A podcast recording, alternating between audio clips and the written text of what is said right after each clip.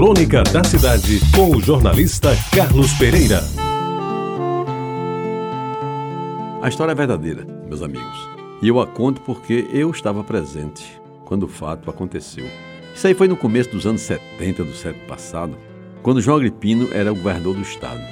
Quem acompanhou o Mago de Catolé naquela época deve recordar que ele era, como outros governadores, useiro e vezeiro na arte de atrasar. Dificilmente João chegava na hora aos compromissos oficiais, aos quais estava programado para se fazer presente. Isso ocorria no Palácio da Redenção e em solenidades a que comparecia em função do cargo. E o seu atraso se aprofundava quando a sua agenda marcava eventos para o interior do estado. Raro era o dia em que João Agripino chegava ao local com menos de meia hora de atraso. Como isso se tornou crônico, os seus assessores cuidavam para que convidados, políticos e correligionários fossem instados a permanecer nos locais dos eventos, mesmo que o governador fosse chegar uma hora, hora e meia e até duas horas depois do horário aprazado. Alguns não tinham paciência, saíam, iam a outros compromissos, depois voltavam, a tempo de não perder a solenidade programada. Sob o atraso de João Agripino, vou à história que prometi no começo da crônica. A inauguração da ponte, construída sobre o riacho Chabocão, em São Francisco, cidade próxima a Aparecida, no Alto Sertão do Estado, foi marcada para as 17 horas, isto é, no final da tarde.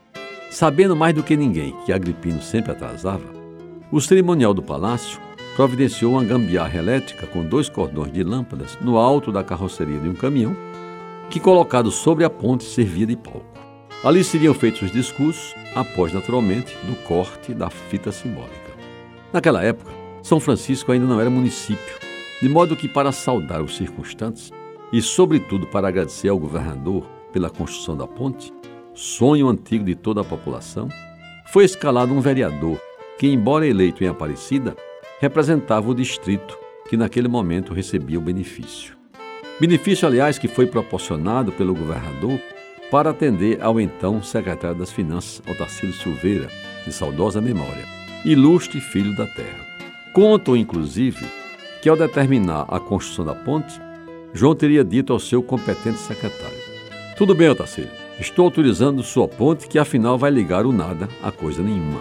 E, meus amigos, para concluir esta narrativa, devo dizer que o vereador escolhido para falar se preparou para proferir o discurso às 17 horas.